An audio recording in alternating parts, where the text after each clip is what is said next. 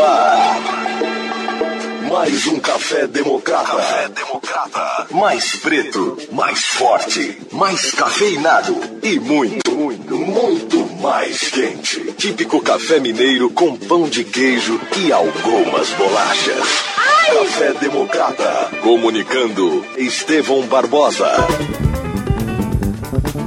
Bom dia, terra querida! Hoje é sábado, 19 de junho, dia do cinema brasileiro. Nosso cinema e nossa boa música andam juntas desde sempre. Vamos na primeira xícara do Café Democrata nessa música tema de um dos melhores filmes brasileiros de todos os tempos, de um dos mais renomados cineastas do planeta, o grande Cacá Diegues, de Chico Buarque e Roberto Menescal. Bye bye, Brasil! Café Democrata.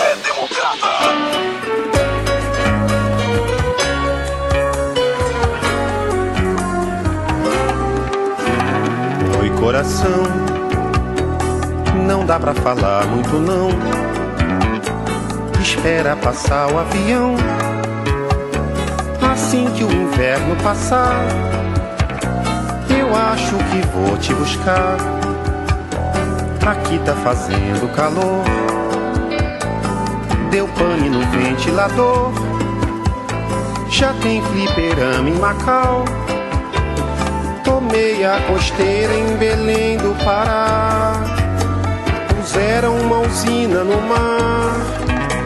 Talvez fique ruim pra pescar, meu amor. No Tocantins, o chefe dos parintintins vidrou na minha calça ali.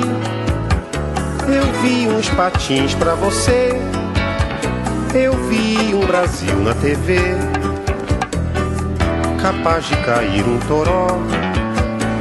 Estou me sentindo tão só, ó, oh, tenha dó de mim. Pintou uma chance legal, um lance lá na capital. Nem tem que ter ginasial, meu amor.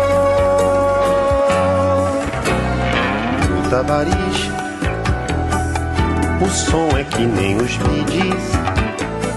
Dancei com uma dona infeliz que tem um tufão nos quadris. Tem um japonês atrás de mim. Eu vou dar um pulo em Manaus. Aqui tá 42 graus. O sol nunca mais vai se pôr tenho saudades da nossa canção, saudades de roça e sertão. Bom mesmo é ter um caminhão, meu amor. Baby, bye bye. Abraços na mãe e no pai. Eu acho que vou desligar. As fichas já vão terminar eu vou me mandar de trenó pra Rua do Sol, Maceió. Peguei uma doença em Ilhéus, mas já tô quase bom. Em março vou pro Ceará, com a bênção do meu orixá. Eu acho Bauxita por lá, meu amor, meu amor vai Brasil. A última ficha caiu. Eu penso em vocês na entender. Explica que tá tudo ok. Eu só ando dentro da lei. Eu quero voltar, pode escrever. Eu vi um Brasil na TV. Peguei uma doença em Belém. Agora já tá tudo bem mas a ligação tá no fim. Tem um japonês atrás de mim, aquela aquarela mudou. Na estrada peguei uma cor, capaz de cair um toró. Estou me sentindo um giló. Eu tenho tesão é no mar. Assim que o inverno passar bateu uma saudade de ti. Tô a fim de encarar um siri com a benção do nosso Senhor. O sol nunca mais vai se pôr.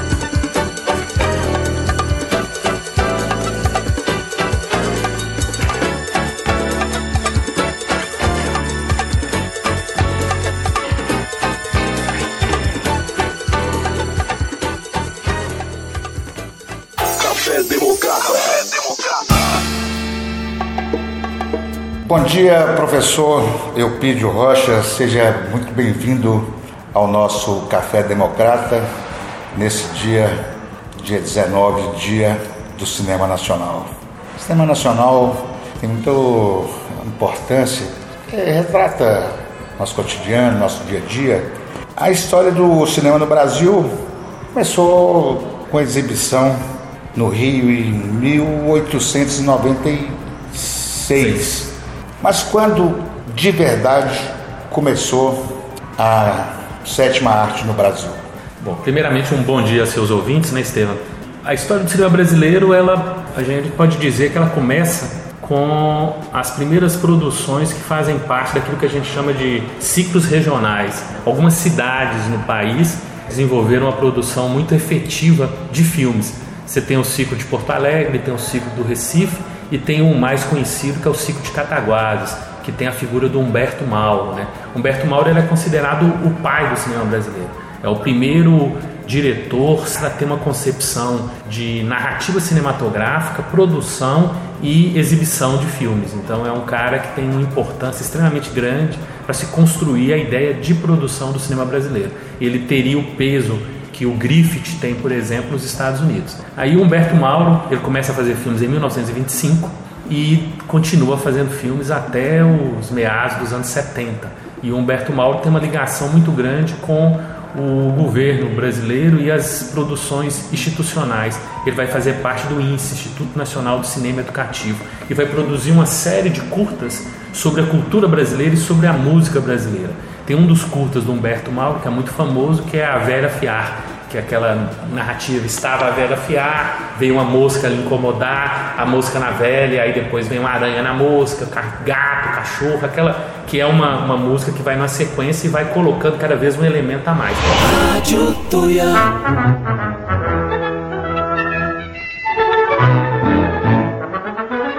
Estava velha no seu lugar, veio a mosca lhe fazer mal a mosca na velha, velha piar. Estava a mosca no seu lugar. Veio a aranha lhe fazer mal. Aranha na mosca, a mosca na velha, velha piar. Estava a aranha no seu lugar. Veio o rato lhe fazer mal. O rato na aranha, aranha na mosca, a mosca na velha, velha piar. Estava o rato no seu lugar. Veio o gato lhe fazer mal. O gato no rato, o rato na aranha, aranha na mosca, a mosca na velha, velha fiar. Estava o gato no seu lugar. Veio o cachorro lhe fazer mal. O cachorro no gato, o gato no rato, o rato na aranha, aranha na mosca, a mosca na velha, velha fiar.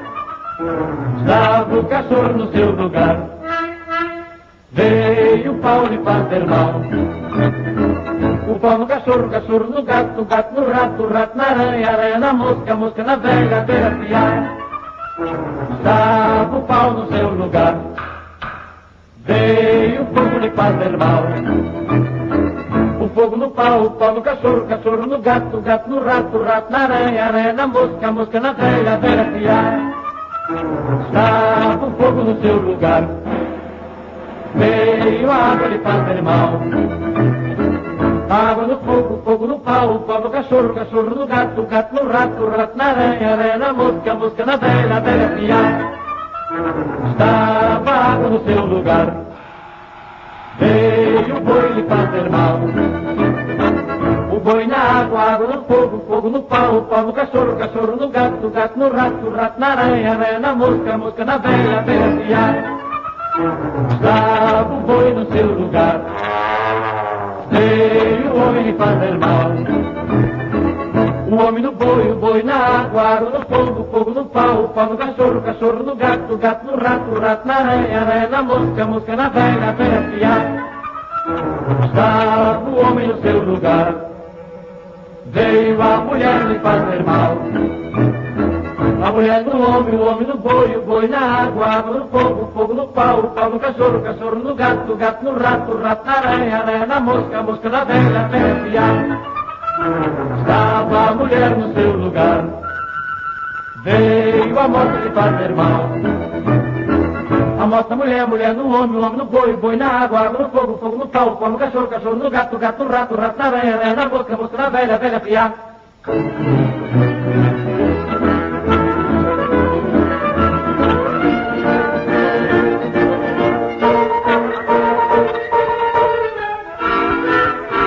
E além disso, o Humberto Mauro fez uma série de produções sobre a cultura brasileira, a vida no campo, carro de boi, ele tem um que chama o carro de boi também, que é justamente o carro de boi, o barulho do carro de boi, né?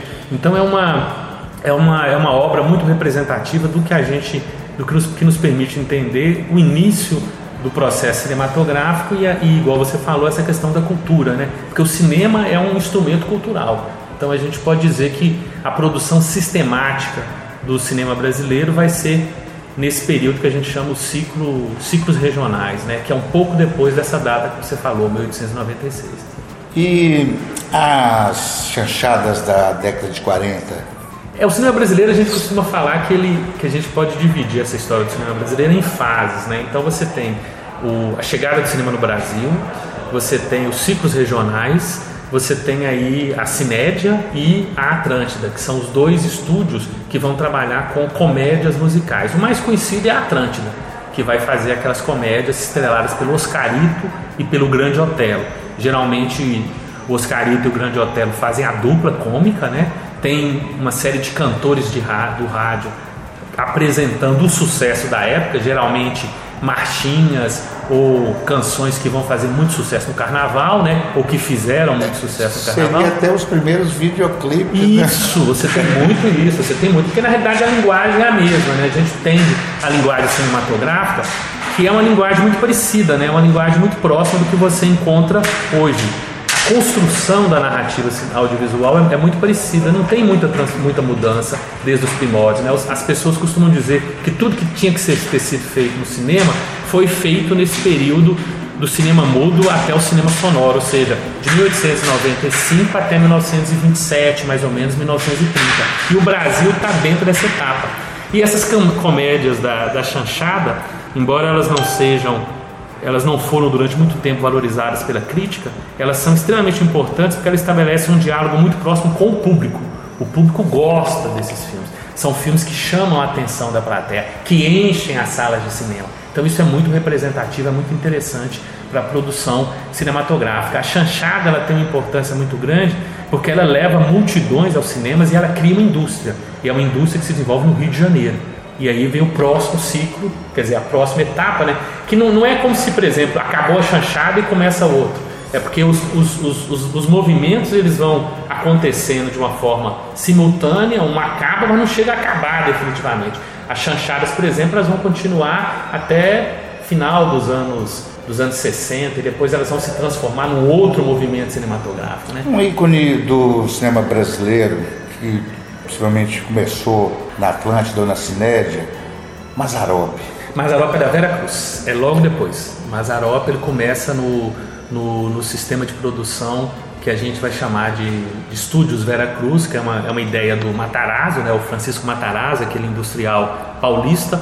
Ele resolve, baseado no sucesso da, da Atlântida, estimular a produção de filmes em São Paulo. É aquela briga, né? Rio de Janeiro São Paulo, para ver quem realmente determina o andamento da, da produção cultural e da produção artística no país. E aí ele resolve importar uma série de técnicos italianos e ingleses para poder fun- fundar um estúdio que vai produzir filmes, que vai gerar filmes num modelo parecido com o modelo americano, é o famoso estúdio Vera Cruz, que até hoje em São Bernardo do Campo. Esses, as instalações estão lá para fazer produção de comerciais, gravação de minisséries, se mantém até hoje. E aí o, o, o Matarazzo ele vai estimular essa produção e entre uma das produções que eles vão lançar tem justamente a figura do Amanzo Mazarop, né, que depois vai criar o seu personagem muito famoso chamado Zeca Tatu. Ele primeiro ele vai aparecer como um motorista de táxi e vai aparecer é uma figura anárquica, é tipo um Carlitos, né? Na, na realidade ele segue uma linha que o Paulista, próprio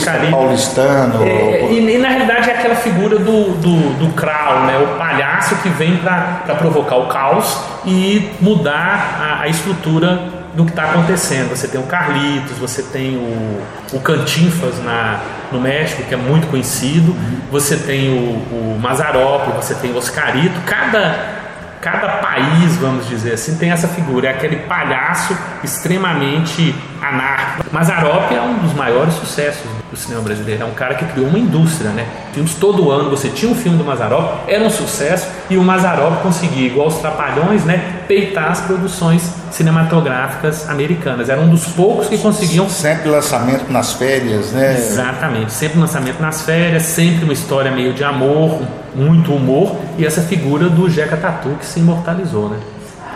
pouco antes, falando de Vera Cruz, nós tivemos um destaque que foi o filme O Cangaceiro. Sim, sim. Cangaceiro teve até indicações para Festival de Cannes, eu não sei Sim, se ganhou o foi, prêmio. Ele, ele ganhou, me parece que ele ganhou um prêmio ou um- uma menção honrosa como filme de aventura. E, e o Cangaceiro é uma produção, se não me falha a memória, é uma produção da Vera Cruz também. Sim. É uma produção. Professor, cinema novo, isso foi uma coisa muito marcante, não só dentro do país, mas acho que principalmente fora do, do, do- do país. Como é que é? É, cinema novo é o, é o momento em que o cinema brasileiro conseguiu internacionalmente um, um reconhecimento extraordinário e um momento em que você começou a fazer um cinema com características eminentemente brasileiras.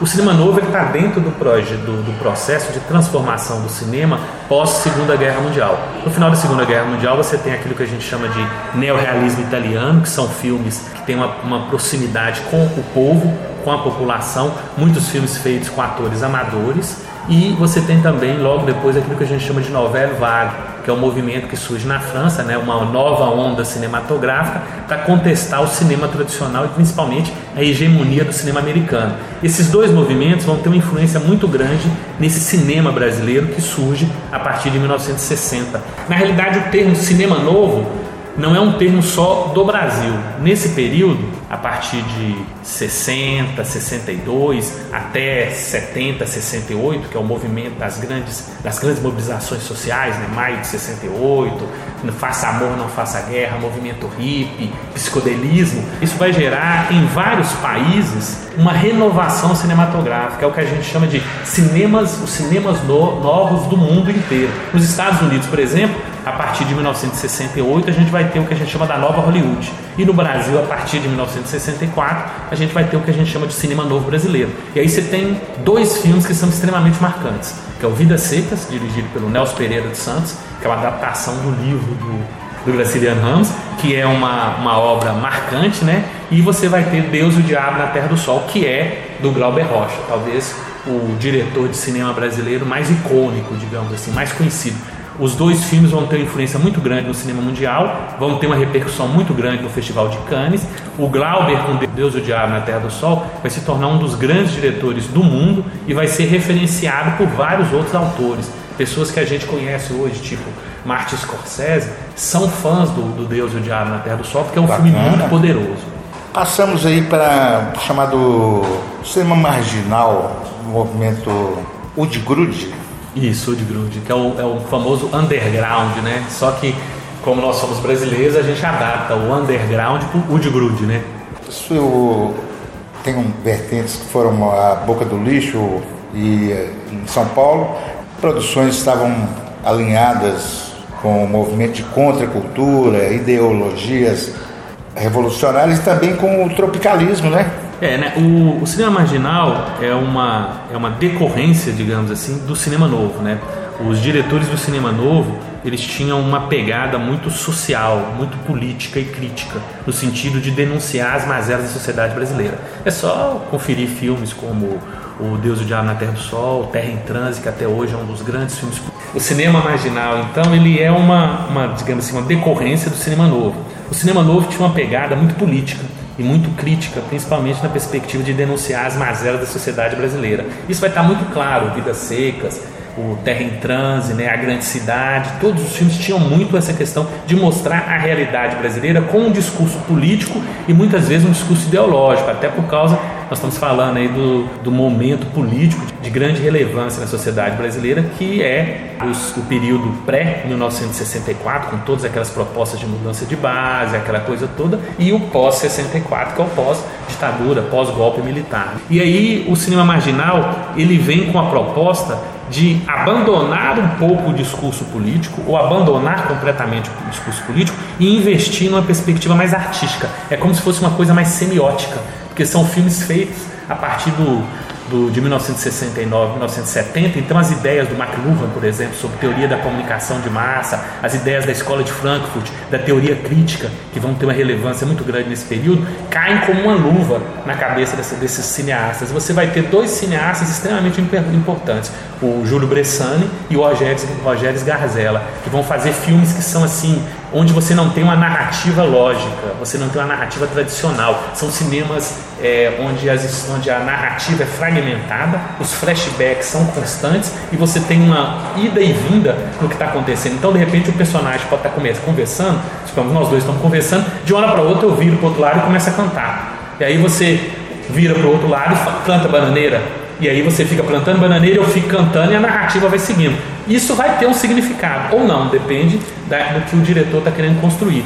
Um dos filmes mais marcantes do, do, cinema marginal é O Bandido da Luz Vermelha, que foi um sucesso assim extraordinário de público. Foi um filme que conquistou a bilheteria brasileira até pela figura do Bandido da Luz Vermelha, que foi um marginal muito conhecido naquela época. Né? A vida dele dá um filme, né? Foi nessa mesma época que foi criada a Embrafilme no governo militar. Exatamente. Qual era a finalidade do governo militar ditatorial criar a Embrafilme, professor? Ah, isso é o processo de integração nacional. O que nós estamos voltando aqui é o mesmo projeto de você transformar o Brasil em um país unificado. É o que o Getúlio Vargas fez com a Rádio Nacional nos anos 30. A Rádio Nacional ela estava no país inteiro. E o regime militar também vai, vai adotar esse mesmo modelo. Só que o regime militar vai trabalhar com mídias mais modernas. A televisão, que aí a gente vai ter a criação da Rede Globo, o projeto de uma emissora nacional a partir de 1969, e pelo cinema. Por quê? Porque o cinema é um instrumento ideológico muito importante. Então você cria a Embrafilme para você produzir filmes brasileiros de alta qualidade e aí você pega os cineastas do cinema novo, pega os cineastas que estão surgindo naquela época e eles vão produzir grandes filmes. Esses filmes vão ser filmes que vão ficar tendo uma relação muito direta e indireta com a censura. Eles vão ter um, uma narrativa que você pode entender de primeira e vai ter um subtexto crítico que pode vir por trás. Por exemplo, é, Arnaldo Jabor, ele faz um filme chamado Toda Nudez Será Castigada, que é baseado indiretamente nas peças do, do, Nelson Rodrigues. É a história de um, um conservador, né, um advogado conservador que se apaixona por uma prostituta e isso gera uma série de conflitos, até porque essa prostituta se envolve com o filho desse cara e esse filho acaba indo para cadeia. É um grande drama que vai ter discussão, conflito, vai ter cena de nudez e você pode assistir como um drama. Essa é a lei, primeira leitura que você faz. A segunda leitura é uma leitura sobre a opressão, porque é um pai opressor que oprime a prostituta, que oprime o seu filho, que tenta controlar tudo e não consegue controlar, porque a vida é muito mais do que a opressão. Dizer, uma mensagem subliminar é, do momento que o país vivia. A mesma coisa, você tem um filme Chica da Silva, é, é um filme histórico Agora, quem é Chica da Silva? Chica da Silva é uma mulher negra liberada que se afirmou e se empoderou no momento em que mulheres e, negras eram realmente totalmente oprimidas. E ela consegue fazer isso. Então é um filme histórico, mas ao mesmo tempo você tem um subtexto. O que a Embrafilme vem fazer é que você precisa de uma empresa para controlar a produção de filmes. Por que você precisa de uma empresa para controlar a produção de filmes? Porque é uma indústria, gera dinheiro, gera emprego e os filmes transmitem uma mensagem ideológica. Então nós não podemos esquecer essa mensagem ideológica.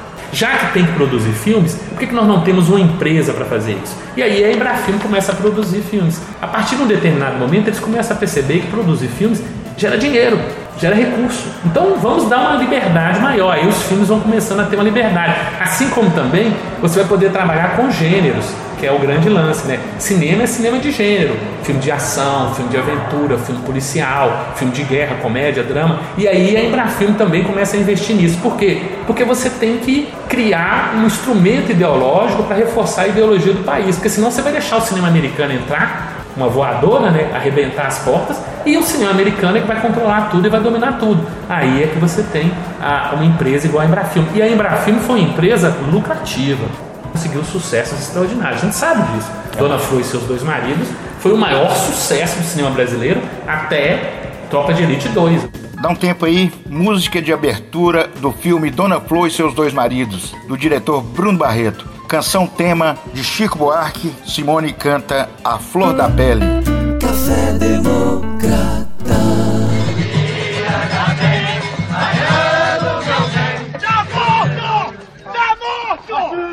Vadinho! Vadinho! Vadinho, porra, não, porra. Vadinho. Vadinho. Vadinho, meu mano. O que que te fizeram, Vadinho? Vadinho! Deve ser brincadeira. Vai ver, é, é molecagem dele.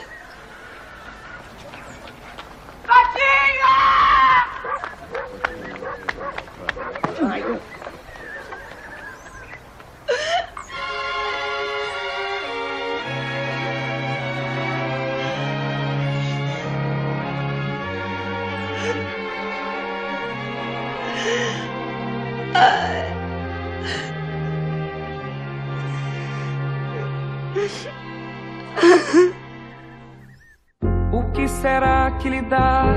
O que será, meu nego? Será que lhe dá? Que não me dá sossego? Será que me dá? Será que o meu chamego quer me judiar? Será que isso são horas dele vadiar?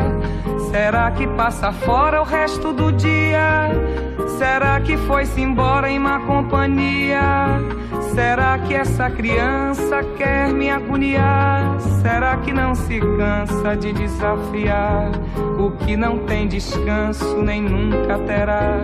O que não tem cansaço nem nunca terá. O que não tem limite. O que será que será que dá dentro da gente que não devia? Que desacata a gente que é revelia que é feito uma aguardente que não sacia, que é feito está doente de uma folia, que nem dez mandamentos vão conciliar, nem todos os ungüentos vão aliviar, nem todos os quebrantos, toda a Bahia, que nem todos os santos, será que será? O que não tem governo nem nunca terá, o que não tem vergonha nem nunca terá que não tem juízo.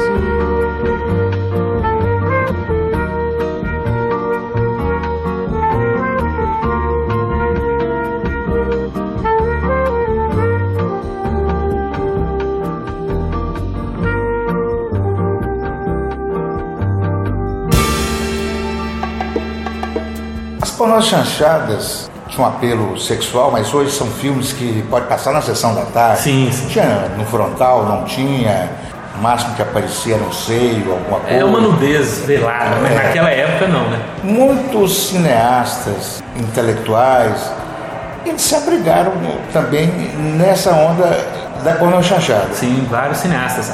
Um dos, um dos grandes representantes do cinema marginal brasileiro, que é o Carlos Reichenbach, ele fez filmes, fez várias pornochanchadas. Por quê?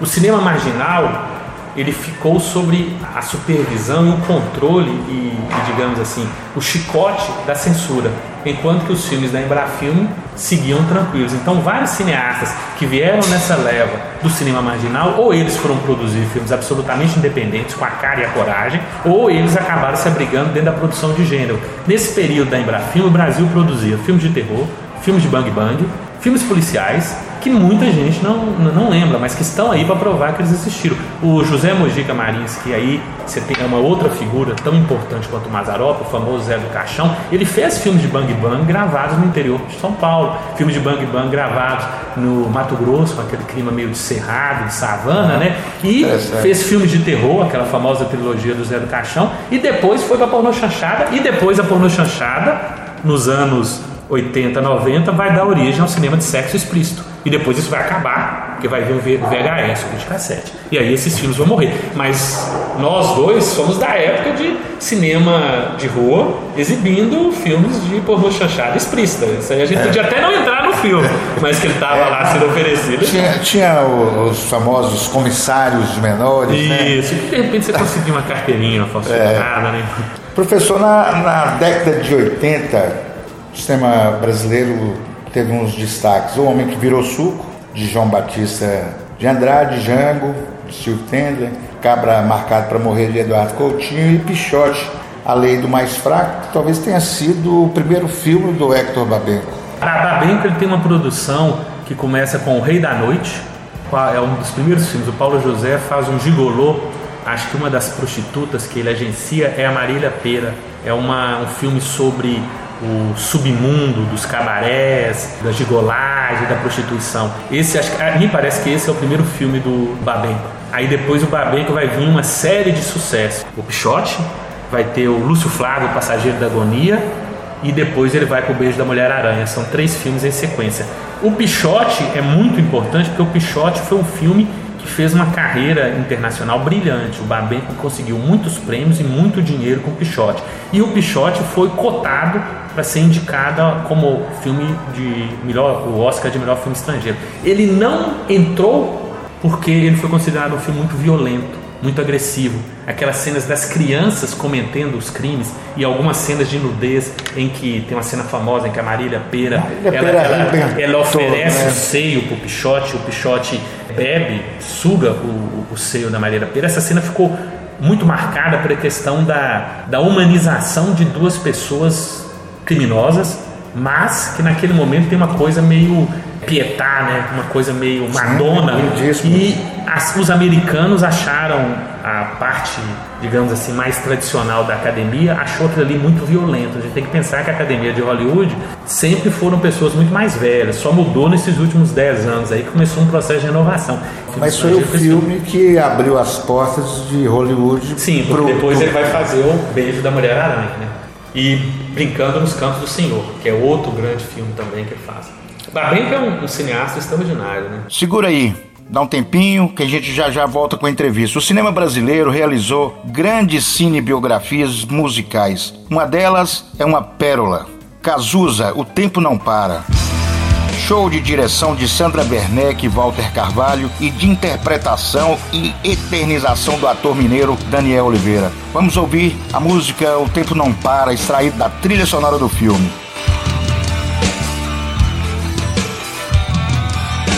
Disparo contra o sol, sou forte, sou por acaso. Minha metralhadora cheia de mágoas. Eu sou um cara cansados de correr na direção contrária, sem pódio de chegada ou beijo de namorada.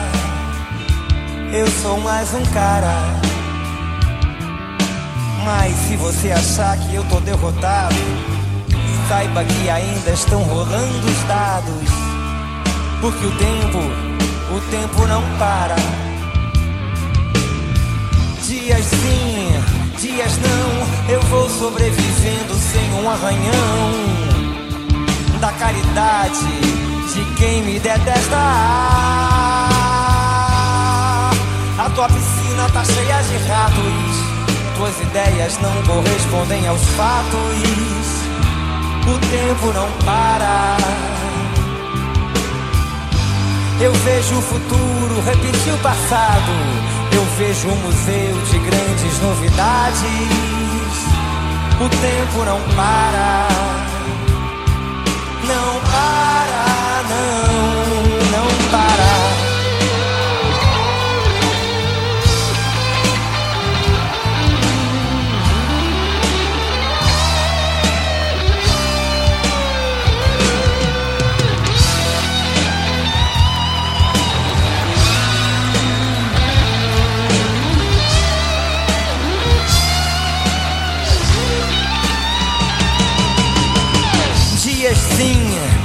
dias não, eu vou sobrevivendo sem um arranhão da caridade de quem me detesta. A tua piscina tá cheia de ratos, tuas ideias não correspondem aos fatos. Não, o tempo não para. Eu vejo o futuro repetir o passado. Eu vejo um museu de grandes novidades. O tempo não para. Não para, não, não para.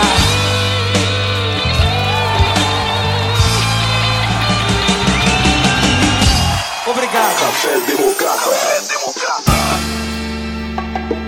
Professor, com a chegada do Fernando Collor no poder, houve um desmonte assim, da história do cinema brasileiro, o primeiro, né? É porque o cinema brasileiro muitas vezes ele é como se você tivesse momentos de pico, momentos de queda. O lance é que com a Embrafilme você estava desenvolvendo um processo industrial. Era funcional. Funcionava, funcionava, porque a Embrafilme produzia filme, o sucesso de um filme dos Trapalhões bancava um outro filme dos Trapalhões e vários filmes que talvez não fossem sucesso, o que garantia uma produção e garantia a presença do filme brasileiro nas telas, ou seja, as pessoas podiam se ver nas telas. Ao mesmo tempo que a Embrafilme seguia com essa produção mais mais de qualidade, nessa produção mais tradicional, você tinha a chanchada pelo lado com a comédia erótica, né, com a cena de nudez e o próprio cinema de gênero, produções de filmes policiais. E esses filmes policiais ou eles seguiam a linha do filme policial de investigação americano, ou eles seguiam a linha do filme policial com cenas de nudez. E aí a chanchada e o filme policial se misturavam. Então, quer dizer, você tinha uma indústria funcionando, principalmente igual você falou na boca do lixo que era uma região de São Paulo, né, onde ficava próximo aos trens. Então os estúdios de cinema ficavam lá porque você filmava, colocava o filme no trem e o filme rodava pelo, pelo país inteiro de trem, ou ficava perto da rodoviária também, rodava pelo país inteiro de ônibus. Então, quer dizer, você conseguia ter um processo de distribuição. Quando o Collor assume em 1990, você já tem um processo de decadência, porque a Embrafilme já não consegue produzir grandes sucessos a gente tem que pensar que talvez o último grande sucesso da, da Embrafilme aí vai ser o Arnaldo Jabor, com ou Eu Te Amo, né, ou Eu Sei Que Eu Vou Te Amar, talvez. Um stopzinho na entrevista para um play na canção tema do filme de Arnaldo Jabor, Eu Te Amo, Chico Buarque e Tom Jobim. Ah, se já perdemos a noção da hora se juntos já jogamos tudo fora, me conta agora como hei de partir. Ah, se ao te conhecer dei pra sonhar, fiz tantos desvarios, rompi com o mundo, queimei meus navios me diz pra onde é que ainda posso ir. Se nós, nas travessuras das noites eternas, já confundimos tanto as nossas pernas, diz com que pernas eu devo seguir.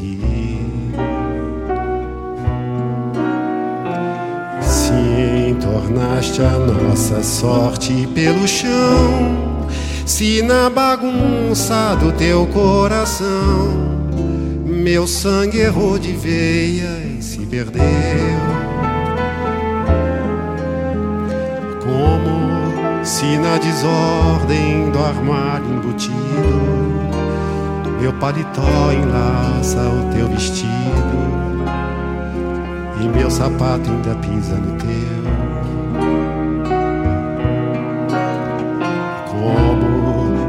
nos amamos feito dois pagãos. Teus seios ainda estão nas minhas mãos. Me explica com que cara eu vou sair. Não, acho que estás te fazendo de tonta. Te dei meus olhos pra tomares conta. Agora conta como hei de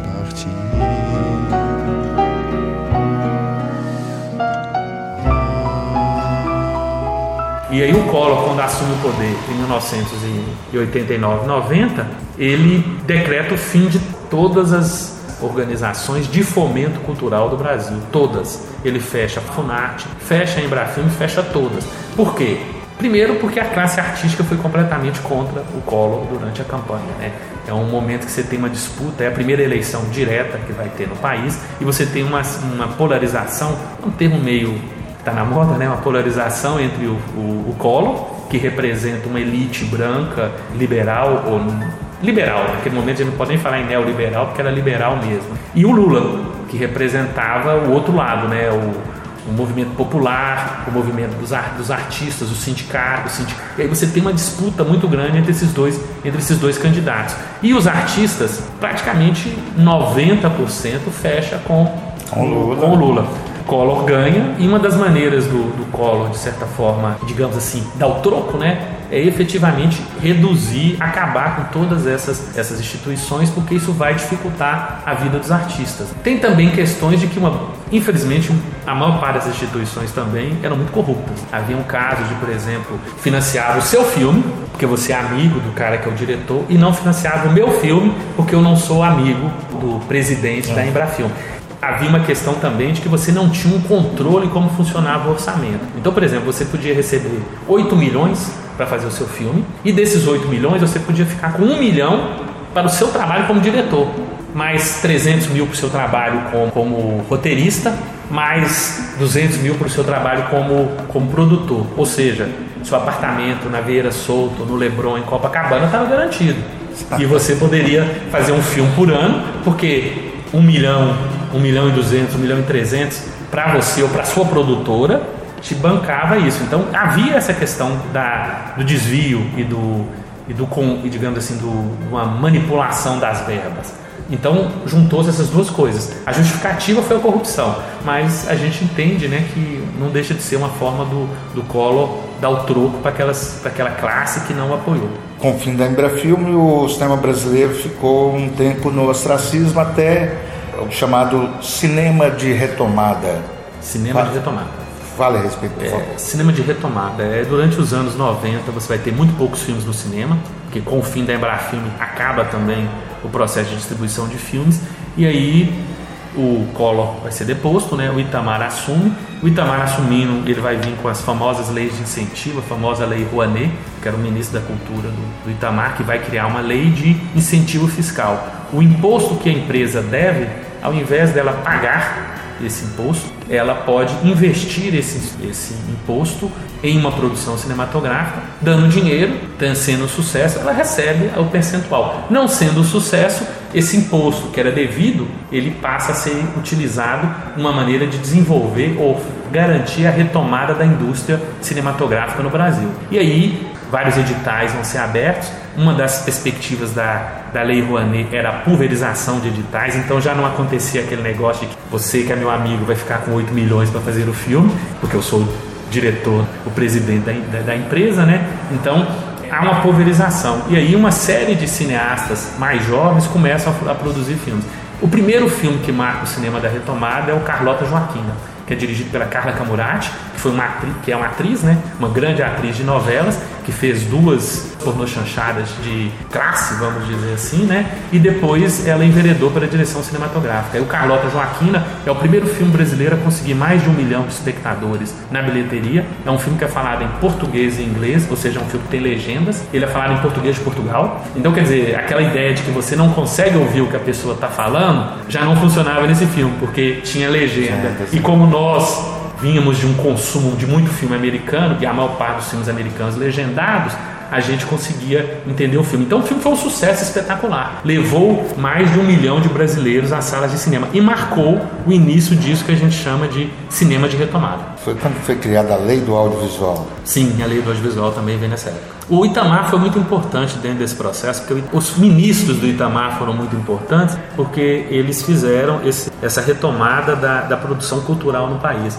A Lei Rouanet ela vai ser muito importante para poder estimular a produção cultural em todos os campos, não só do cinema, música, teatro, todos, todas as áreas vão ser beneficiadas por isso.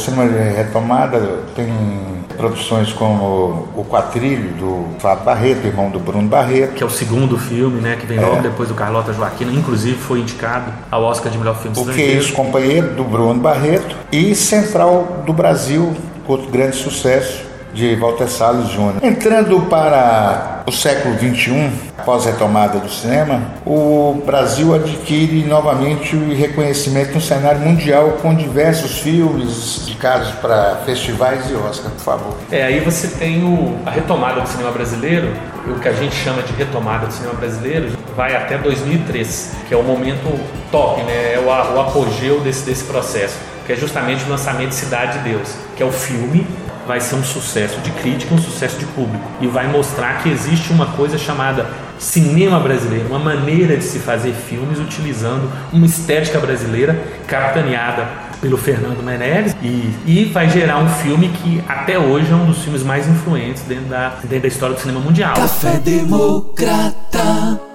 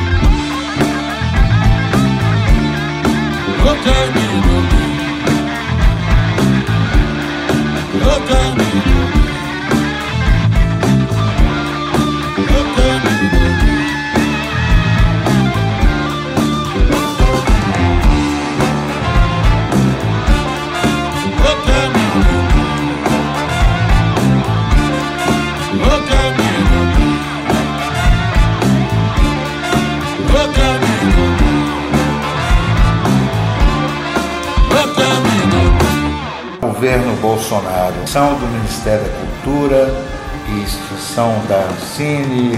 Como é que é esse processo louco que a gente está vivendo agora numa indústria que empregava 300 mil pessoas anualmente?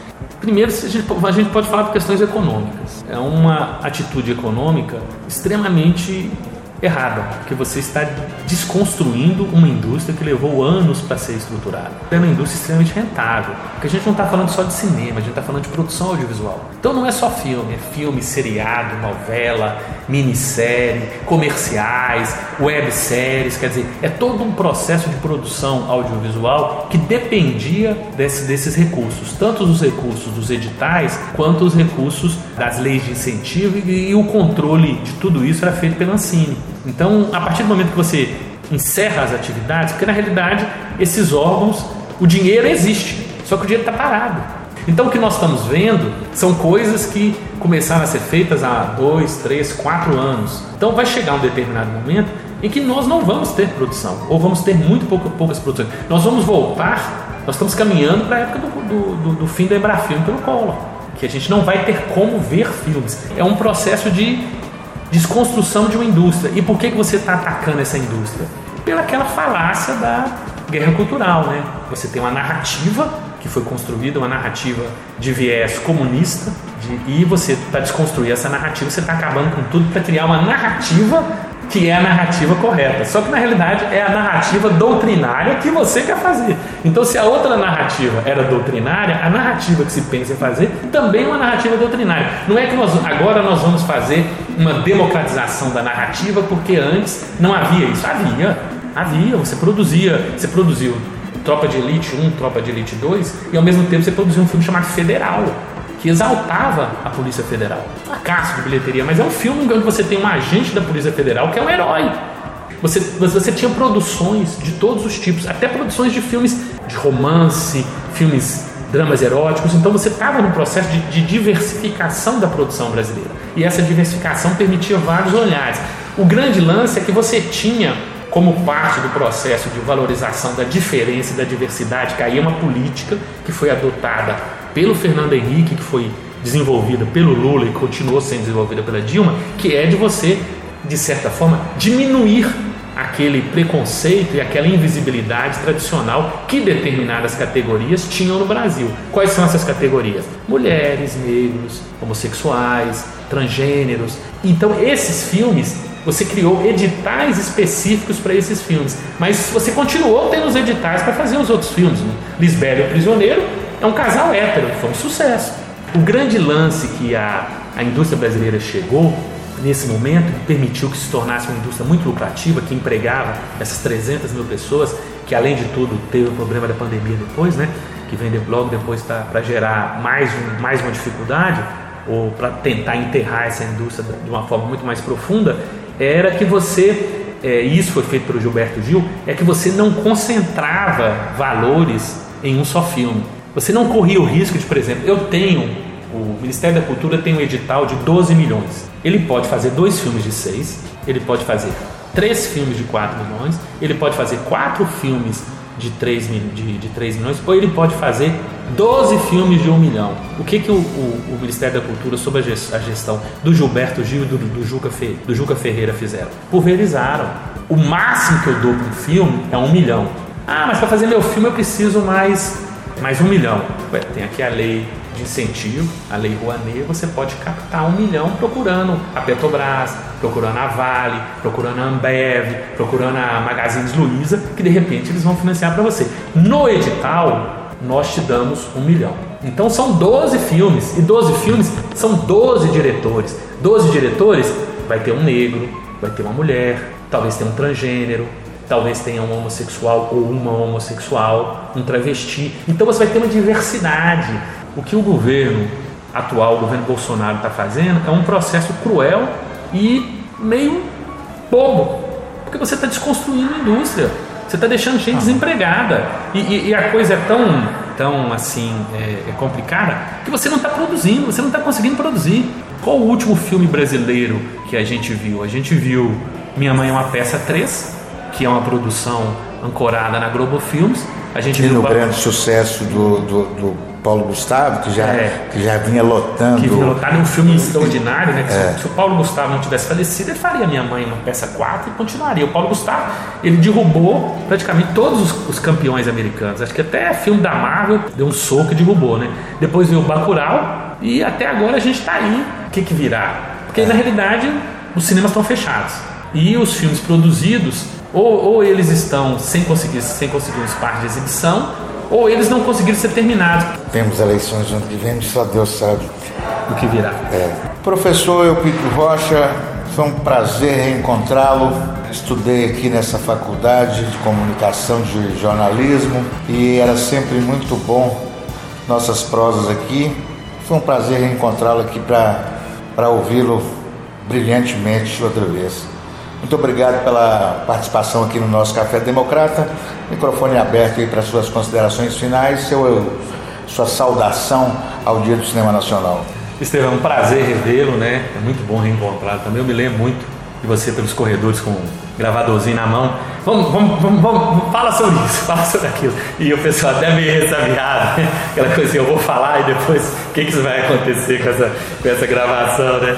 Então é, é um prazer encontrá-lo, falar sobre um tema fantástico que é, que é cinema, né? Eu gosto muito de cinema e aprendi a, a respeitar e a gostar muito do cinema brasileiro nesse processo, né? A gente geralmente começa com o cinema de outros países, né? E depois a gente vai percebendo a importância do cinema nacional e eu tive o prazer de, de assistir grandes filmes do cinema nacional, tanto em mostras especiais quanto até em salas de cinema de rua. Na época elas existiam ainda. E depois cineclubes, espaços especiais, etc., pontos de cultura. Então esse dia do cinema brasileiro é um dia de luta, né? De reafirmar essa luta constante do cinema brasileiro para encontrar o seu espaço, ocupar o seu espaço. E aí fica essa recomendação para os seus ouvintes aí, né? A prestigiem o bom cinema brasileiro. Nós estamos vivendo um momento muito interessante que é esse momento em que você tem muitos festivais online oferecendo uma seleção de filmes espetaculares. Então, por exemplo, hoje é o dia do cinema brasileiro e no, no, no Sesc Digital, né, o cin, Cinema em Casa, ou então as pessoas digitam Sesc Digital, estão sendo lançados quatro filmes de um dos maiores documentaristas brasileiros. Lançados não, estão sendo oferecidos, né, porque esses filmes já foram lançados há mais tempo, que é o Eduardo Coutinho que é um dos diretores que ajudou a criar a qualidade do documentário brasileiro que a gente tem hoje. Então tem um filme chamado Jogo de Cena, que é fantástico, é um filme sobre o que, que é. É um jogo de cena, é trabalhar com, com algo que pode ser verdadeiro ou não, e as pessoas vão assistir o filme e vão entender isso, não vou dar spoiler. Tem o Peões, que é sobre a movimentação dos, dos sindicalistas dos operários brasileiros em busca de conquistar os seus direitos, e esse filme começa desde 1978 com aquelas greves históricas lá do, lá do ABC, faz uma recupera a trajetória desses peões e está muito ligado também ao governo do Lula, né, que também acompanhou essa trajetória. Embora o foco não seja o Lula, o foco são os peões, os trabalhadores, esses operários. Né. O Santo Forte, que discute o sincretismo e a religião no Brasil, e Eduardo Coutinho, 7 de outubro, que é uma entrevista que o Eduardo Coutinho dá. E um, uma das características do documentário do Eduardo Coutinho é esse fato de que ele sempre deixava as pessoas falarem. O Eduardo Coutinho sempre valorizou muito o personagem. E nesse filme ele se torna o personagem. 19 do 6, Dia do Cinema Brasileiro, dá uma clicada lá no Sesc Digital, Cinema em Casa, e acompanha esses filmes. É gratuito, você não tem que pagar nada, não tem que fazer uma inscrição. É algo que se oferece com o dinheiro do SESC, que é uma, uma entidade que está aí para trabalhar pela valorização da cultura brasileira e que existe em, em país inteiro, né? Tem os seus problemas, mas tem, tem essa plataforma que é extremamente acessível, democrática e toda semana mesmo tem um festival novo. Nós começamos no dia 16 ou no dia 17 o Inedit, que é um festival sobre documentários musicais. E aí tem desde documentários de longa-metragem até curtas-metragens. O foco é música. Então, quer dizer, tem uma coisa mais próxima do que nós estamos fazendo aqui é, do que a é música. Verdade. Então, é, é, reconheçam isso, valorizem o cinema brasileiro. O cinema brasileiro é muito bom. Você tem filmes de gênero, você tem filmes leves, você tem filmes pesados, você tem filmes mais rápidos, você tem filmes mais lentos, e isso é uma outra discussão, não vamos entrar nela agora, né? Você tem filmes com atores conhecidos, filmes com atores desconhecidos, você tem filmes mais conservadores, filmes mais progressistas. Então, é uma um cardápio muito atraente e vale a pena todos darem uma, um, um, um pouco do seu tempo para reencontrar ou encontrar essa qualidade da produção audiovisual brasileira. Fica a dica aí. Obrigado, professor. Café Democrata. Vai vendo, vai vendo, com Ali Popov.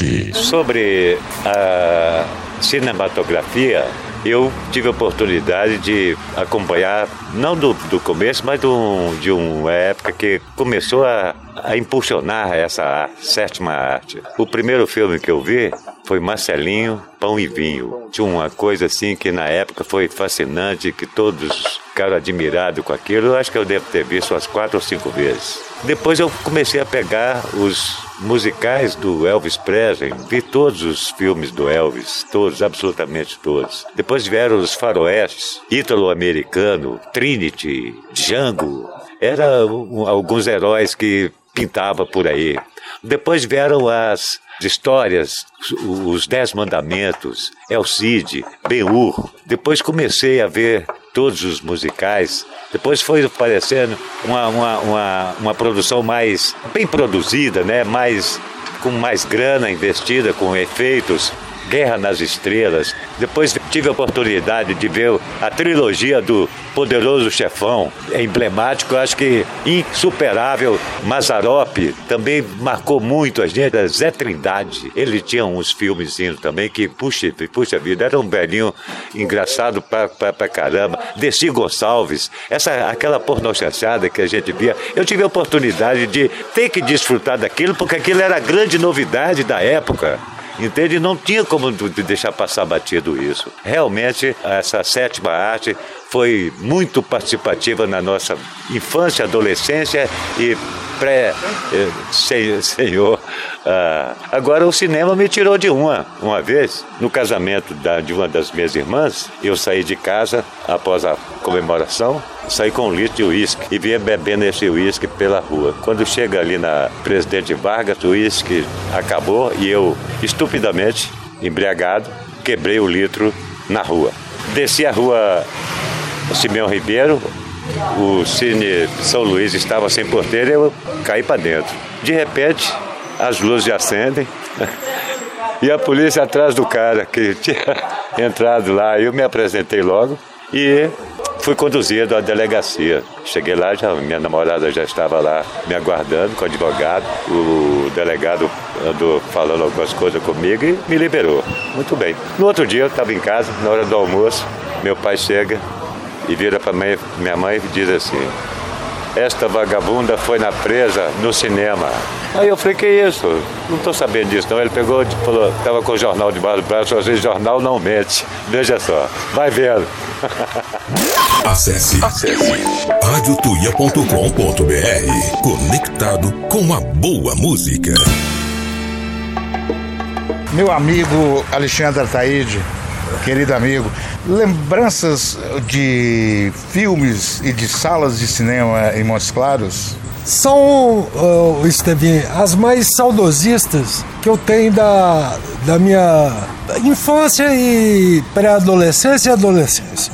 O espaço físico das salas de cinema naquela época eram variados, né? E não tem nada que substitui não tem cinema de shopping. É, aquilo foi um, um romantismo da, daquele tempo, porque você ia cinema, tinha comissário de menor, você queria assistir um filme. Com, Uma com... porno chanchada, no caso.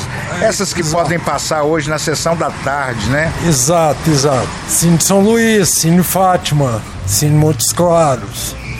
E era um verdadeiro luxo. As salas eram bem ornamentadas, som estéreo, naquele tempo, né? E hoje, se você quiser, você tem que ir pro shopping. Antigamente não, antigamente você saía no centro e escolhia tinha opção aí de uns cinco cinemas na cidade. Então eu fico muito saudoso assim dessa de, comemoração do dia do cinema, né? E acho que nada vai substituir aquelas verdadeiras salas. Aquela coisa que tinha, aquele glamour, aquele negócio de comprar o ingresso e, é, e os baleiros oferecendo chiclete, balas e tal. Certo. Alguma lembrança de alguma sala, de algum filme em especial? O Cine São Luís tinha uma semana que era uma semana musical, né? Eu lembro de já ter escutado rock, rock mesmo, Led Zeppelin. Led Zeppelin. É, também assisti. É isso aí, meu amigo. Eu é. agradeço demais sua participação. Valeu demais. Muito bom falar com você. Ah, perfeitamente. Estamos aí. Disposição. Café Democrata. Parabéns. Café Democrata. Estou na linha aqui com Alberto Graça que é um cineasta montisclarense, catrumano, que tem uma importante contribuição na história do cinema brasileiro. Bom dia, Alberto. Bom eu, dia, é um eu... prazer estar aqui falando com vocês aí para esse povo aí da minha terra. Muito bom isso. Alberto, inicialmente eu gostaria que você falasse um pouco do seu envolvimento com o cinema, como é que isso se deu e um pouco da, da sua obra. Você começou anteriormente como produtor e depois foi realizador de vários filmes diferenciados do cinema brasileiro. Por favor. Olha, na verdade, quem pôs o cinema na minha vida foi a nossa cidade, foi Montes Claros, porque Naquela época, a gente é, existia televisão, existia rádio, né? Tinha, alguns acompanhavam as novelas de rádio, né? Tinha as novelas assim para juventude, assim, tipo Jerônimo, Herói de Sertão, essas coisas, né? Mas o cinema era uma coisa muito fascinante pra gente. E Montes Claros era bem servido de cinema, né? A gente, normalmente a gente frequentava aí o Cine São Luís, no Coronel Ribeiro. Não sei se você tem referência onde é que fica de, Demais, muita, muita, muita referência. Parte da minha história também. E, e, e, o Cine Lafetá, depois o Cine Montes Claros. Enfim, daí a gente vivia e comentava isso e tal. Quando foi por volta, aí, quando surgiu a Bossa Nova, logo depois assim, pouco, pouco, período do golpe mesmo, 64, a gente estava aí com 16, 15 anos e tal. Durante esse momento a gente já se reunia numa casa aí de um amigo, que é o Geraldo Maurício, Nenzão. Sim, Nenzão, não sei se você conhece o Nenzão. Demais. Pois é, cara, o Nenzão é o cara responsável por tudo isso também, porque ele era um aglutinador. Então tava lá o seu tio Paulo Henrique, tinha, tinha Tininho, tinha a menina aí, a, a de Paula, filha do Hermes. Virgínia, Virgínia. Virgínia. Era uma turma grande, cara. A gente ficava ali, vendo os filmes, vendo os filmes no cinema e comentando à noite ali na casa do Nenzão e ouvindo Bossa Nova, e trocando livros. Aí surgiu esse, esse gosto pela leitura, que a gente começava a ler, começava a discutir os livros, não só a ficção, mas também os ensaios, né, os, os, os, primeiros ensaios filosóficos, assim, que estavam chegando em Montes Claros, é, Sartre, Marcuse, Simone Beauvoir, essas coisas. Então nós éramos muito jovens, mas a gente lia muito, a gente estava muito bem informado. E a gente recebia o jornal e ia para o Jornal do Brasil, o Correio da Manhã, que chegava lá no armazém do seu bisavô, eu acho, né? O João, pai do Paulo. João Souto, meu avô. Seu avô. Então, lá a gente pegava esses jornais com dois dias de atraso para ler jornais eram de algum assinante, mas de modo claro que a gente lia antes. Gente estava atualizado com esse movimento do cinema, essa coisa que foi chegando, cinema novo, bossa nova, esse Brasil que era extraordinário, né? mesmo apesar do golpe, ainda tinha esses impulsos. Então foi no início do golpe, o golpe era mais branco, né? porque o golpe piorou mesmo a partir de 68. Né? E aí foi até 85. Né? Então, é, a gente era muito bem formado. E uma convivência minha, eu estava terminando o ginásio nessa época, preparando o científico em Belo Horizonte. Eu tive um cunhado que gostava muito de cinema, me levou para uma sessão no SEC de Minas para assistir uma retrospectiva. Na verdade, eu peguei o último filme do, do Eisenstein, né, o Coração de Potemkin. aquilo mudou a minha vida. E aí eu disse para os cunhados que eu queria fazer um filme, eu tinha 15 anos. E os cunhados então resolveram bancar o filme. Né? No meu primeiro curso eu fiz com 15 anos aí com o Menzão, como, como meu co-diretor, meu produtor, meu tudo. Então, inclusive nós ensaiamos porque eu arranjei a câmera, compramos um filme com muita dificuldade, compramos, arranjamos uma câmera emprestada para a Rolex e conseguimos fazer o filme aí em Montes Claros. E o filme foi mostrando Belo Horizonte meses depois, lá para o pessoal mais jovem do século, que era o Carlos Alberto Prates, que era o Veloso, uma turma de jovens que estavam vindo das assistências de direção do Joaquim Pedro, lá do Padre Amoço, né? E isso, isso gerou, então, uma coisa muito importante na minha vida, que logo depois eu ganhei um segundo concurso, o primeiro ganhou o Carlos Alberto com o filme Carlos Alberto Prates, daí, nosso conterrâneo, né? Sim. E é um cineasta extraordinário. Todos nós devemos muita coisa ao Carlos Alberto, inclusive o aprendizado mesmo do cinema, o que, era isso. Eu sempre fui muito paciente com essa turma a qual eu me referia aí da Casa do Nenzão. E através do Carlos Alberto, é, que tinha ganho o primeiro concurso do Semis, fez um filme maravilhoso chamado Milagre de Lourdes. Filme extraordinário. E aí eu ganhei o segundo concurso, com o primeiro momento, o segundo momento. Que era um filme político, muito inspirado já no Terra em Trânsito, fiquei muito impressionado com o Terra em Trânsito e fiz esse curta. Esse curta desapareceu no enchente aqui da Cinemateca do Mano, ninguém tem mais vestígio desse. Pode ser que daqui uns, uns 100 anos alguém descubra esse filme uma lama e preservado. Mas era um filme muito interessante, nesse sentido, né, que a gente foi experimentando e tal. Então, muito rapidamente, é, eu fui para o cinema. Em 1970, ou seja, com 20 ou 22 anos, né, eu já estava quase que profissional, já participei do Crioulo 2, do Carlos Alberto, e aí logo depois eu fui para o Rio, em 73, e aí me profissionalizei aqui, me associando ao Neisio Levis, na Zoom Cinematográfica. Ele estava acabando de produzir Joana Francesa, do Cacá Diegues, quando é, eu cheguei na Zoom e nos associamos. E eu fiquei na Zoom até os anos 80, até o final de 81, né? E aí eu pude ganhar uma grande experiência de produtor, porque aí eu produzi A Queda, Fui Guerra, produzi, produzi filmes importantes, assim, que foram expressivos do ponto de vista crítico ao público, né? Produzi o Carvana, Se Segura Malandro, produzi para o Rui, pro Rui Guerra obra do Malandro com o Chico ali, que foi um filme muito grande.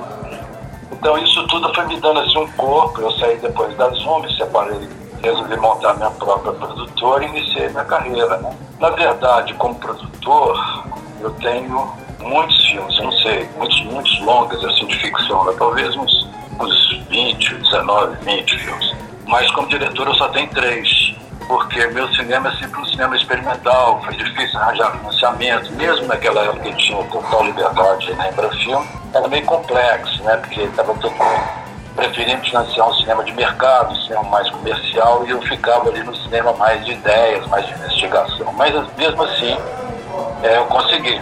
Então, rapidamente, em linhas gerais, é, é essa minha trajetória, é onde eu estou hoje. Né? Alberto, o governo Bolsonaro, assim como o governo Collor, de pessoas que não gostam de artistas e não gostam de cultura paralisaram a produção cinematográfica brasileira. Acho que muito mais agora nesse tempo tenebroso que a gente está vivendo. Queria um comentário seu, porque essa paralisação que a gente viveu agora desempregou 300 mil pessoas. Essa é uma coisa gravíssima. Você poderia comentar, por favor? Eu gostaria até de estar com mais dados para poder te dar o tamanho que foi esse desastre.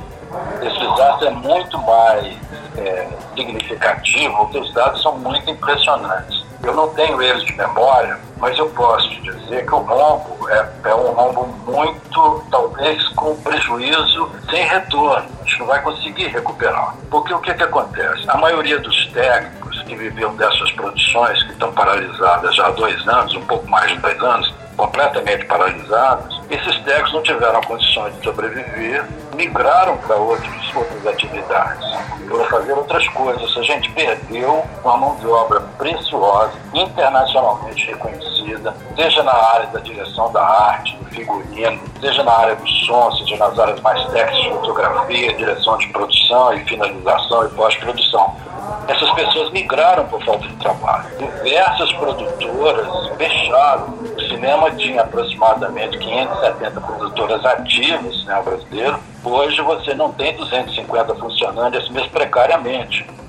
Muitas delas só conseguiram sobreviver porque estão conseguindo criar uma relação ou com os streams, tipo Netflix, Amazon, Globoplay, produzindo por aí, ou fazendo pequenos, pequenos projetos. Todo mundo resolveu, então, ficar nos pequenos projetos. Mas isso deu uma, uma, uma falência à mão de obra, porque a mão de obra você não forma da noite para o dia. A gente tinha qualidade internacional, nossos filmes estavam disputando nessas categorias técnicas no mundo inteiro, em qualquer lugar do mundo. O som era tão bom quanto o americano, o figurino, como francês, assim por diante, como espanhol, como cinema, né? como cinema, novo cinema mexicano. Ou seja, a gente estava ali no mesmo, na mesma capacidade de, digamos, de, fatura técnica. Né? E esse, esse processo Bolsonaro, essa interrupção Bolsonaro na área da cultura, foi um desastre, porque muitas pessoas desistiram, não sabemos como, ao retomar, eu espero que esse governo mude, a gente tem um governo democrático em 22, a partir de 23, né? janeiro de 23, mas a reposição dessa mão de obra que esse governo assassinou é um absurdo, um absurdo. É, é, é um, um prejuízo, esse é um prejuízo maior do que o financeiro, porque se você vê a importância da cultura é de 5% do, do PIB brasileiro, 0,5% do PIB brasileiro é, é um dinheiro muito grande. Aquilo vem da cultura, vem do teatro, vem da música, vem da televisão e vem do cinema. Se você pega o, como estava o cinema, né, a produção audiovisual estava muito forte, a gente estava com produção de mais de 160 filmes por ano, ou seja, a gente era competitivo em todos os mercados do mundo, a gente estava entrando forte nos mercados, até os mercados muito fechados, como de streaming, os mercados de televisão, já tínhamos conseguido romper a barreira das grandes emissoras brasileiras, ou seja, já estava numa relação de, de participação mesmo com a produção, com eles. E nesse momento, quando vem o governo Bolsonaro, interrompe o processo e aí o desastre não foi só em cinema, né? Porque ele afetou o teatro, as artes plásticas, né? Aí houve um, um abalo, eu não sei o tamanho desse rombo, é uma coisa que para calcular isso, eu até queria pegar uns dados, mas não sei se vou ter tempo de te dar isso, porque os números são assustadores. Eu já tive esses números calculados aí pela Fundação Getúlio Vargas. Tem um estudo da Fundação Getúlio Vargas sobre o que é esse prejuízo para, para a economia brasileira. Está nem se falando em termos de imagem, em termos de recuperação da memória, em termos da preservação da memória, porque além disso, Bolsonaro quis assassinar também a Cinemateca. Né? Ele tentou sabotar a Cinemateca brasileira. Então, onde está a memória cinematográfica brasileira? Vai destruir isso, você vai perder esse espelho, vai ficar uma, uma nação sem condição de se ver. Então você fica sem espelho, porque o cinema, isso aliás é uma ideia do Barreto, uma frase até do Luiz Carlos Barreto, o cinema é uma espécie de espelho, onde os brasileiros se olham e se veem verdadeiramente, exatamente como nós somos, os defeitos e as nossas imensas qualidades. Então se você interrompe esse processo, inclusive do passado, cara, se perder essa memória é perder o passado. Terrível. É terrível, é terrível, é terrível, cara. É uma, é uma irresponsabilidade, assim, cara, que merece um tribunal internacional. Fora o que está acontecendo na saúde. É verdade. Então, é uma doideira. Quero agradecer demais a sua participação aqui no nosso Café Democrata. Ah, que bom, cara. Preciosa participação. Diz. Dizer muito que você é um orgulho cultural de Montes Claros. Quem né? sou eu?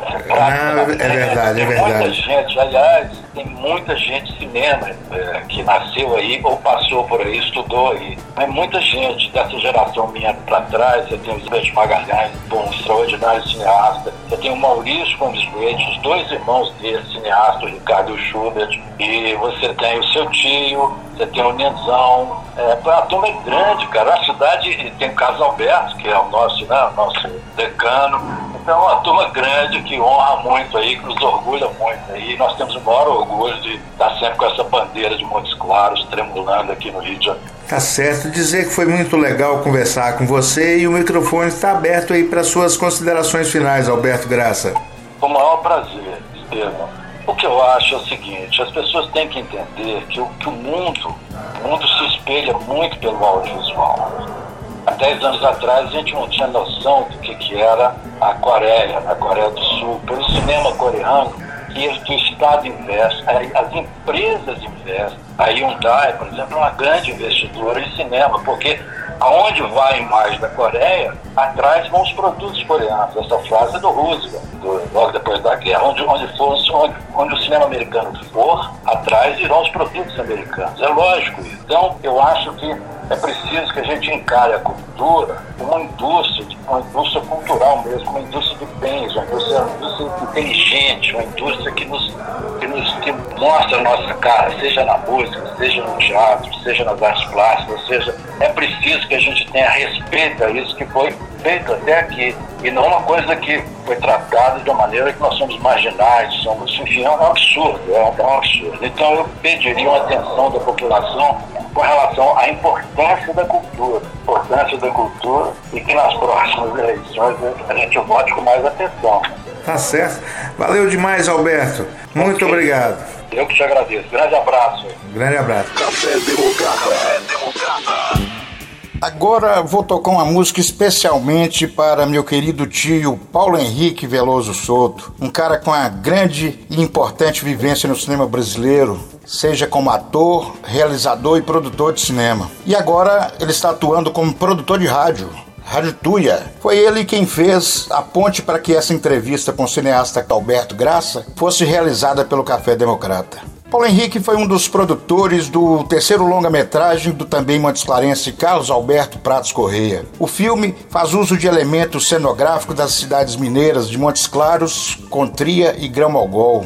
Também conta com a participação dos moradores como figurantes que utilizam seu vestuário cotidiano. Com a direção de fotografia de Murilo Salles, foi filmado em 12 semanas e não obedece rigidamente ao roteiro, tentando atingir no instante da gravação a proposta de combinação da cultura erudita aos elementos da cultura popular e do modo de viver de uma antiga Minas Gerais. O resultado é uma ampla colagem de sequências que possuem vida independente e se completam no todo da obra. Lembranças, sonhos, flashes da realidade, ilustrações de canções, poemas, cantos, brincadeiras, piadas e alegorias se aproximam para compor um vasto painel de sugestões cinematográficas. Tavinho Moura compôs a trilha sonora de Cabaré Mineiro. Um LP foi lançado paralelamente ao lançamento do filme em 1980. Com versos de Carlos Drummond de Andrade, Tânia Alves interpreta Cabaré Mineiro. Café Democrata.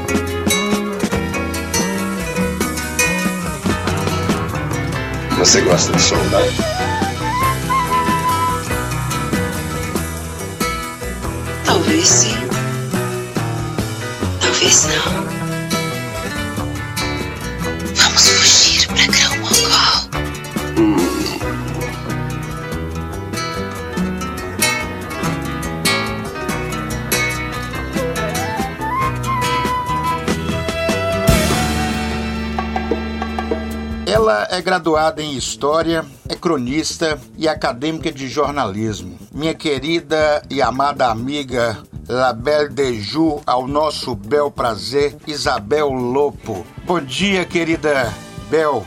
Seja bem-vinda ao nosso delicioso e quente café democrata. Bom dia, Estevão. Muito obrigada pelo convite, pelas boas-vindas. É um prazer estar aqui falando com você e com todos os seus ouvintes. Bel, você é uma expoente no cinema Montes Clarense, participou desse movimento do cinema Montes Clarense. Fala pra gente como é que foi essa experiência sua no cinema aqui e fora daqui. Ô, Estevão, eu acho que o, o sonho cinematográfico estava em meu subconsciente.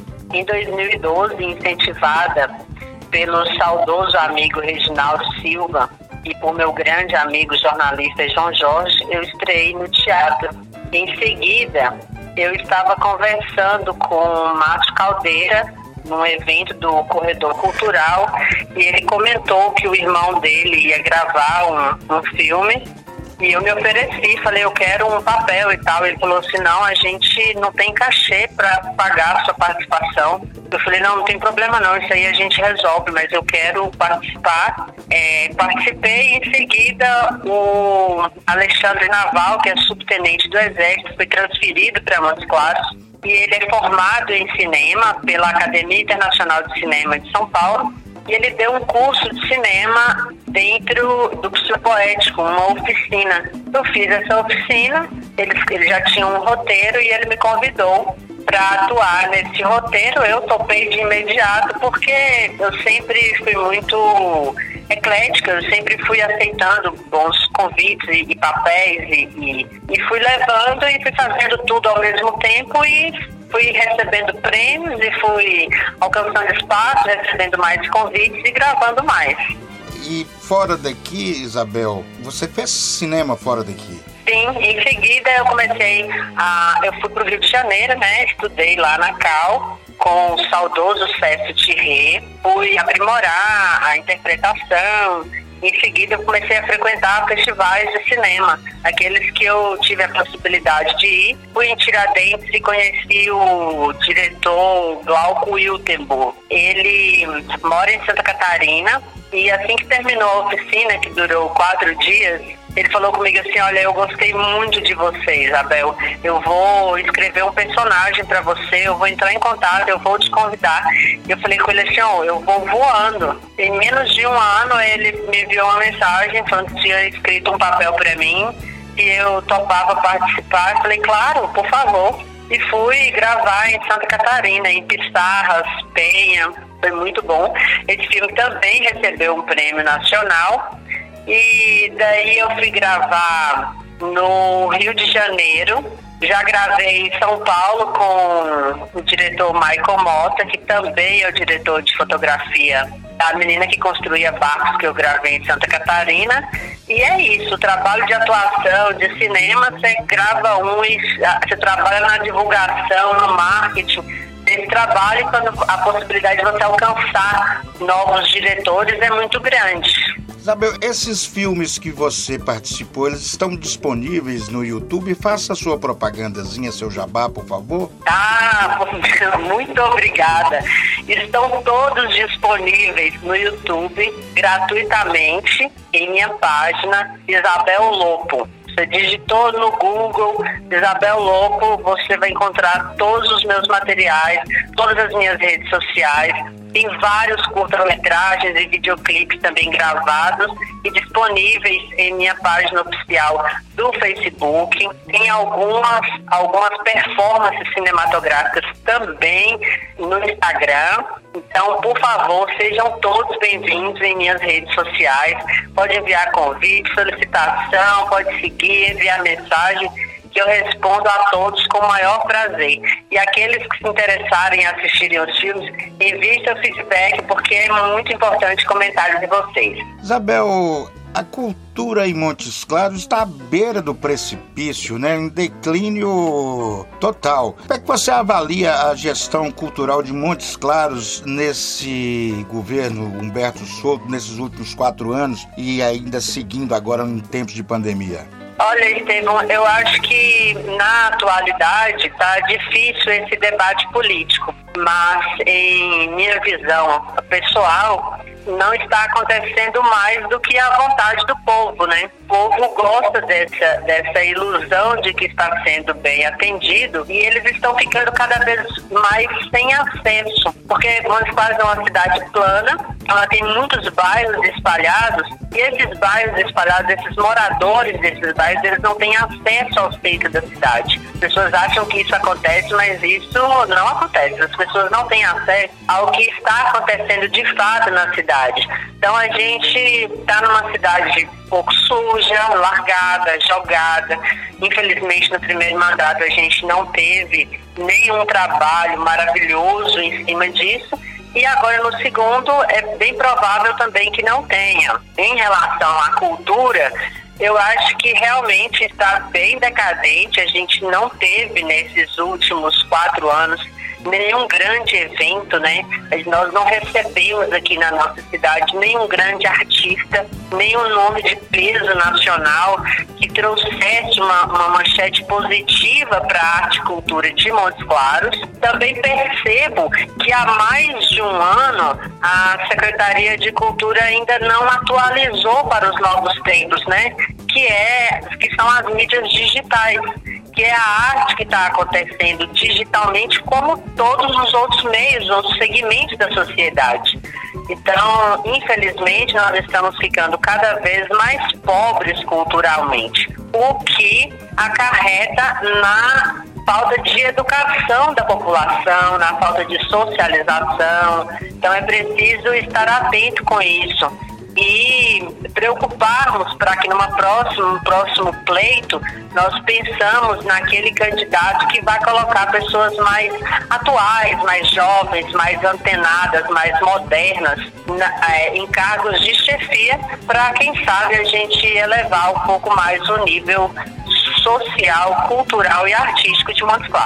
Tá certo, minha querida. Um prazer imenso te receber aqui no Café Democrata. Obrigado mesmo. E o microfone tá aberto aí para suas considerações finais, Isabel Lopo. A satisfação de estar aqui com todos vocês, com vocês, seus ouvintes, que são pessoas adeptas da Rádio Tuia, uma rádio extremamente cultural, que vem discutindo temas fundamentais para a evolução de nossa sociedade. Então, muito obrigada pelo convite, que todos vocês tenham um excelente dia. Fiquem em paz, beijos especiais. Estou aguardando todos vocês em minhas redes, hein? Beleza, querida. A gente se fala depois em off, que é melhor. Beijo, abraços. Essa vai para Isabel, saudoso do sorvete de chocolate amargo, nas tardes de domingo azul com sessões de fotos na Praça da Matriz. Ao seu Valença, La Belle de Jour. Ah, hey.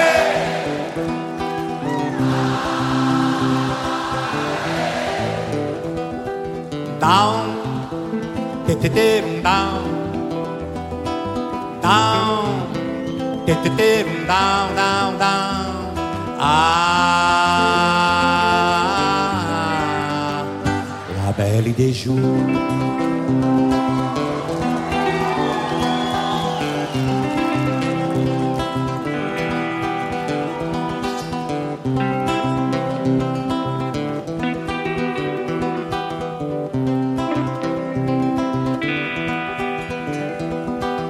Ah.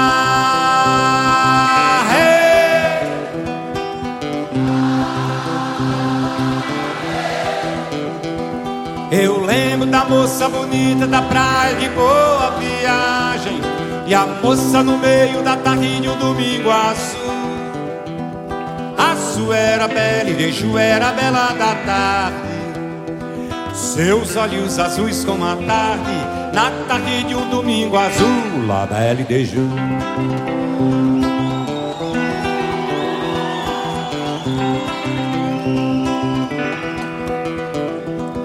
Eu lembro da moça bonita da praia de boa viagem E a moça no meio da tarde de um domingo azul Azul era bela e deixo era bela da tarde Seus olhos azuis como a tarde Na tarde de um domingo azul Lá e deixo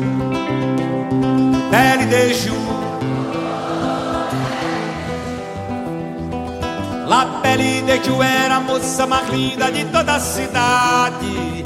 E foi justamente pra ela que eu escrevi meu primeiro blues. Mas Belle de Ju no azul viajava. Seus olhos azuis como a tarde, na tarde de um domingo azul. Belle de Ju. E você. Ah,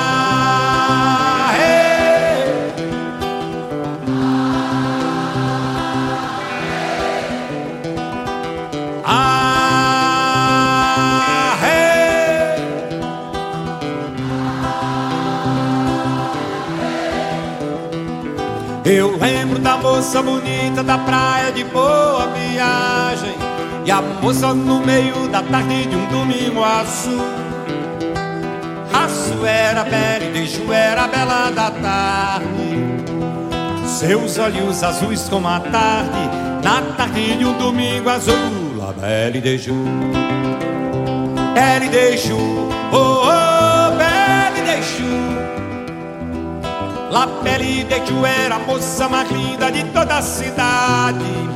E foi justamente pra ela que eu escrevi meu primeiro blues Mas Belle de Ju no azul viajava. Seus olhos azuis como a tarde Na tarde de um domingo azul. La Belle de Ju. E...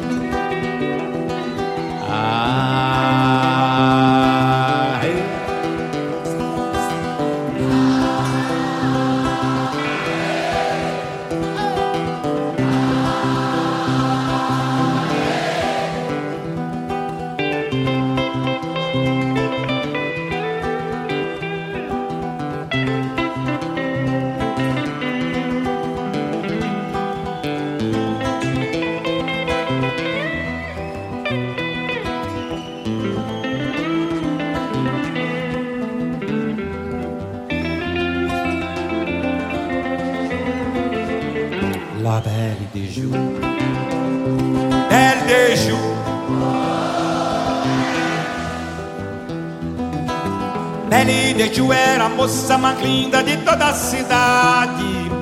E foi justamente pra ela que eu escrevi meu primeiro blues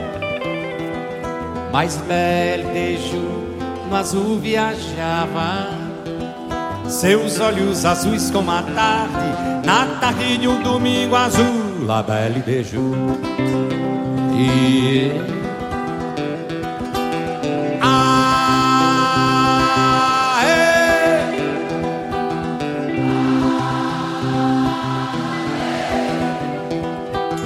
Mar e sol.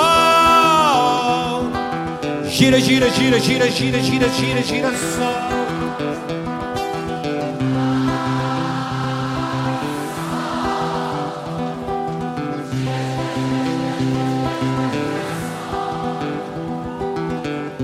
girassol de teus cabelos, batom vermelho, girassol morena, flor do desejo,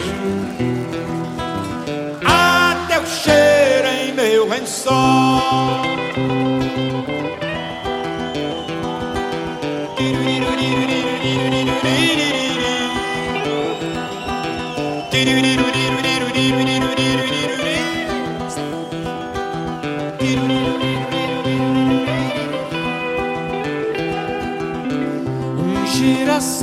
Teus cabelos, batom vermelho, girassol, oh morena, flor do desejo, ah, teu cheiro em meu lençol, desço pra rua, sinto saudade, gata selvagem, sou caçador morena flor do desejo.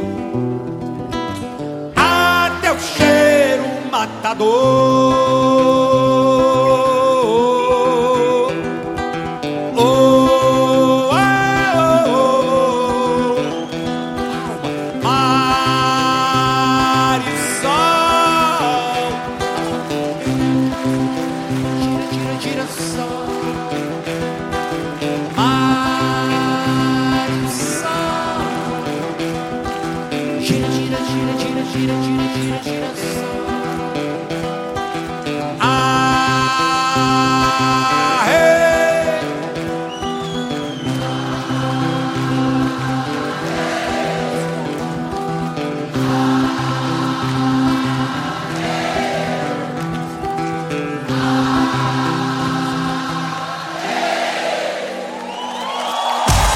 Enquanto é só, pessoal.